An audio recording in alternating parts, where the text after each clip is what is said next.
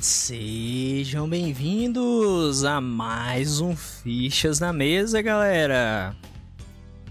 E para muitos que pensaram que não haveria fichas na mesa essa semana, além de segunda-feira, né, que nós tivemos um, sim, pessoal, teriam na sexta. Mas como eu fiz um unboxing do Series S, né, que foi o console novo que chegou aqui pra gente trazer mais materiais, análise de games, testes e etc, né, pro canal, eu resolvi mostrar primeiro o Series S e esse Fichas na Mesa está sendo gravado inclusive no sábado. Então vai sair sábado à noite e aí vocês terão fichas na mesa no sábado ao invés de ser na sexta-feira. Qualquer barulho de cachorro, qualquer barulho de periquito piano, de passarinho, qualquer barulho que vocês ouvirem vai ser super normal. Eu estou gravando à tarde para poder sair à noite o programa, ok? Então, sem mais enrolações, vamos para as notícias. Próximo Tomb Raider está em desenvolvimento na Unreal Engine 5. Para quem não sabe, né, a Unreal Engine 5 foi liberada oficialmente para os desenvolvedores começarem a produzir seus projetos, e uma das grandes novidades foi a volta de Tomb Raider, né? A Lara Croft estaria voltando às origens, aparentemente. Isso porque a Crystal Dynamics, durante a State of Unreal 2022, anunciou oficialmente o um novo jogo da franquia já em produção utilizando a ferramenta. Empolgado, Dallas Dixon, gerente da franquia, disse que espera entregar uma experiência de ação e aventura para os fãs de Tomb Raider à altura do que eles merecem. Como parece estar ainda em estágios iniciais de produção, é impossível arriscar uma data de lançamento qualquer coisa do tipo, mas não devemos esperar algo para antes de 2024, considerando que o último jogo recente, o reboot Shadow of the Tomb Raider, encerrou uma trilogia de origem, por assim dizer. Bom, gente, uma coisa que eu queria gostar de acrescentar, que gostaria de acrescentar, melhor dizendo, é o seguinte. No Twitter eles colocaram uma imagem meio que conceitual que dava a entender que a gente podia ter um vislumbre da Lara Croft em frente a dinossauros, ou seja, teremos um Tomb Raider nas origens, muito provavelmente.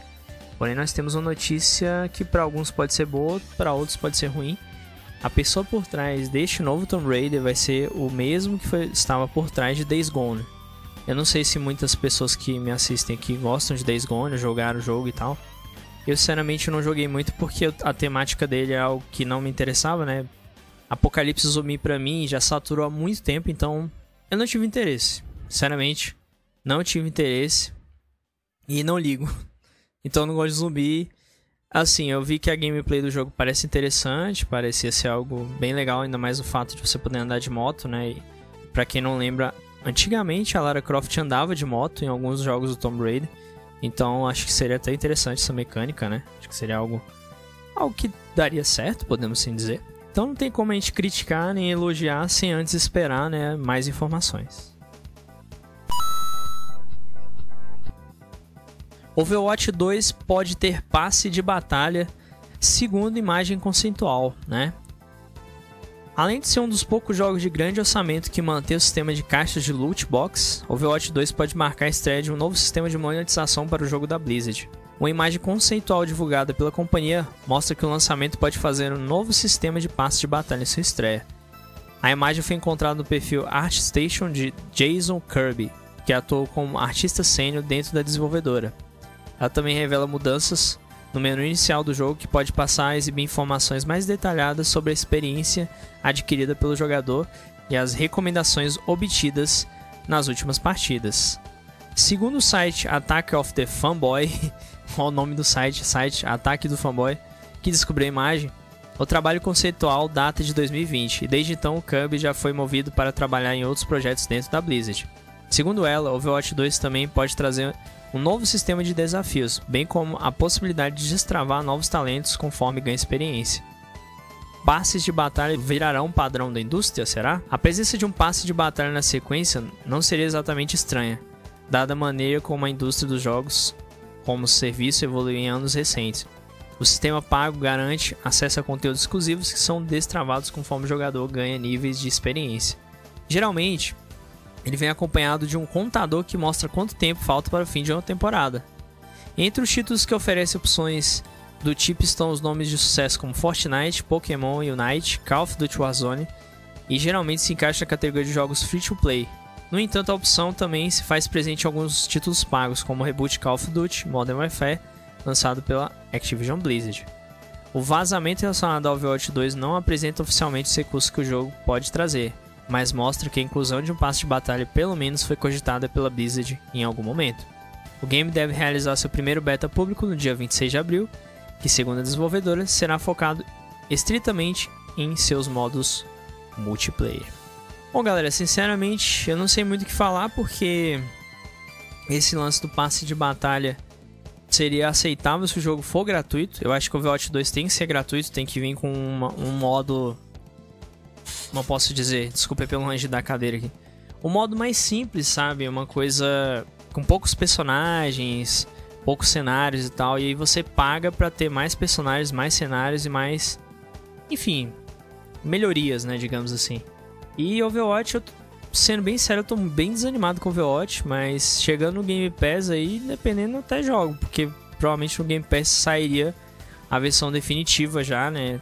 No Game Pass, não sei se sair a versão definitiva, mas eu acredito que pelo menos pelo menos a versão padrão deve sair. Então, só testaria mais pelo Game Pass mesmo, mas eu não compraria o Overwatch de novo, porque o 1 mesmo eu meio que enjoei um pouco dele, enjoei bastante na verdade, nem jogo mais. É isso. anunciados novos jogos para o Game Pass e são jogos bem interessantes. Inclusive um deles eu já baixei para testar em live. Bom, galera, os jogos que foram anunciados foram Dragon Age 2 para Cloud, né? Plants vs Zombies Garden Warfare para versão Cloud, Star Wars Squadrons para versão Cloud, ou seja, tudo isso aqui é em nuvem, né? Cricket 22 para nuvem e console, é, The Show 22 para nuvem e console. Também temos para PC também, né? Nuvem, console PC. Chinatown Detective Agency, que inclusive eu instalei já, eu vou estar tá testando aí, quem sabe. Vou trazer uma primeira gameplay sim pro meu canal de gameplay, só para mostrar para vocês. Vai vir para cloud, console e PC. E nós temos também Life is Strange True Colors, que é bem recente, né? Para cloud, console e PC. E o jogo que eu tô mais empolgado, né? Lost in Random para cloud, né? O nuvem, console e PC. Também teremos Panzer Corps 2, né, para PC, e The Dungeon of Nahelbelk, PC também, tá? E eu tô bem empolgado pelo Lost Random, dando a minha opinião, o que eu mais estou empolgado é Lost Random. Eu vou testar aquele jogo que, que eu falei, Chinatown Detective Agency, até porque é um brasileiro fez, acho que a arte do jogo, alguma coisa assim. Eu sei que tem brasileiro envolvido. E vou dar essa chance pra gente ver se é um jogo interessante ou não. Vou testar ele eu sei que a nota dele parece que não tá muito boa, então não sei, mas ultimamente eu não, não confio tanto em notas. Eu acho que por muitas vezes o jogo pode ter uma nota baixa e você gostar dele, ou ele pode ter uma nota alta e você não gostar dele, né? Então, isso é muito relativo. Netflix inicia as gravações da terceira temporada do The Witch. Os novos episódios prometem adaptar de forma próxima dos livros e mais interessantes da série. Uma das séries de maior sucesso do catálogo da Netflix, The Witcher, já iniciou a produção de sua terceira temporada. Conforme monarcas, magos e bestas do continente competem para capturá-la, Geralt leva Ciri de Sintra para um esconderijo, determinado a proteger sua família recém-unida contra aqueles que ameaçam destruí-la. Yennefer os leva à fortaleza protegida de Aretusa, onde espera descobrir mais sobre os poderes inesperados da garota, afirma a descrição publicada pela Netflix. Eu não vou ler o resto, porque pode ter gente que não viu ainda a série, eu também meio que peguei um leve spoiler porque eu não cheguei a ver a segunda temporada ainda. E a nova temporada não vai demorar tanto para chegar como foi a segunda temporada, né? É, os novos episódios da série não devem demorar tanto assim para chegar. Ainda no mês, a showrunner Lauren S afirmou que a equipe estava quase terminando os roteiros dos novos episódios. Ela também prometeu que a nova temporada deve seguir os eventos de um livro específico de maneira bastante próxima. Ela tem uma ação e alguma morte, explicou. Então, galera, é, é isso sobre The Witcher. Eu, sinceramente, ainda não vi a segunda temporada, vou ver, né? Que bom, né, Netflix? Agora pelo menos traz o Stone Ocean pra gente, né? Eu tô mais preocupado com o Stone Ocean mais ansioso pra ver Stone Ocean.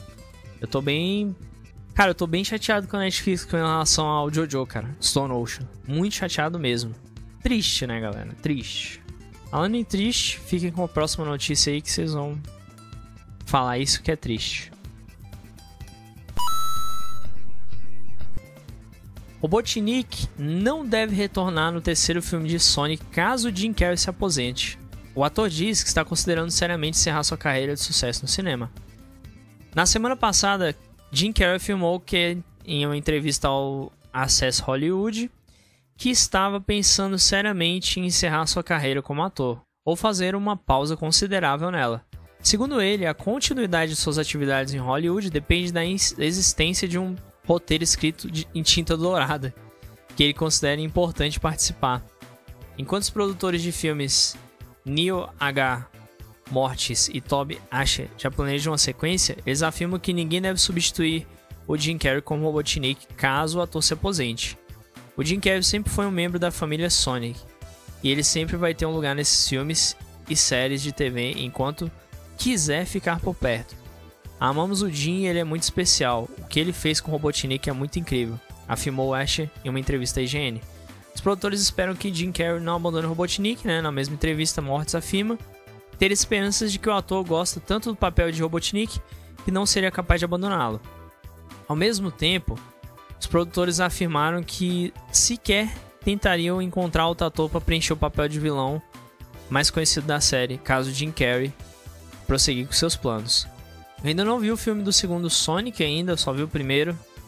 E realmente não ter o Jim Carrey no filme seria bem triste, porque apesar dele não ser o Robotnik igual dos jogos, né, que ele, fez um Robotnik um pouco mais uh, aquele vilão canastrão, né? Mas eu gostei, eu gostei sim, eu, eu acho que a adaptação dele ficou legal. E realmente é uma pena. Bom, o Jim Carrey que decide a vida dele, se ele achar que isso é melhor para ele, sucesso na vida dele. E ele fez muitos bons trabalhos, né? Então, eu acho que se ele parasse por agora não seria algo negativo, né? Então, sucesso aí, Jim Carrey. Espero que tenha boas decisões e espero que possam colocá-lo ainda em mais um filme do Sonic, né? Eles dizem que o Sonic 2 está ainda melhor do que o primeiro e muito mais fiel aos games. Eu ainda não assisti, mas estou bem curioso. E você, já assistiu? Comente sem spoilers aí o que achou se você já tiver assistido.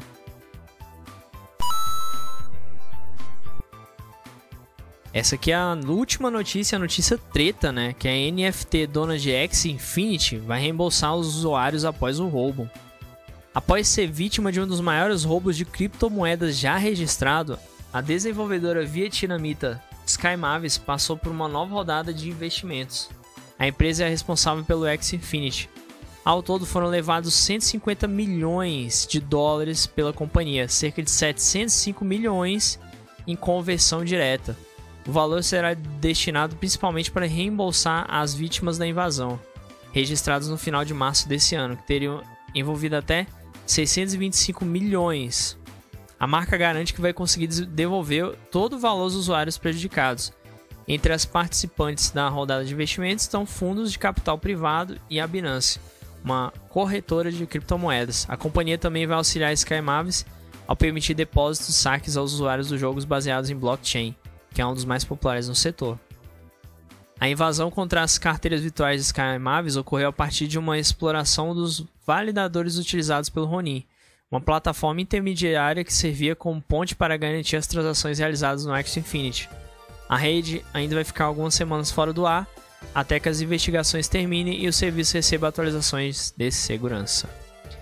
Pois é, galera, esse negócio de criptomoeda as pessoas estão fazendo de tudo para tentar meter a mão nas criptomoedas do povo, né? Enfim, roubar. É tenso, né?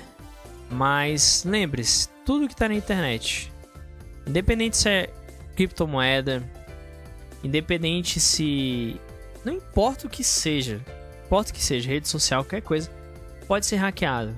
Tudo é hackeado. Se está conectado na rede, está sujeito a ser hackeado. Então, não é uma coisa exclusiva dessas criptomoedas. É uma infelicidade, mas esperamos que tudo dê certo no fim, né? Bom, gente, esse foi o Fichas na Mesa de hoje. Muito obrigado a todos. Minha calopsita resolveu piar logo no final. Não sei se vocês estão ouvindo, mas se não tiver, ótimo. E nos vemos no próximo Fichas. Valeu, galera. Fui!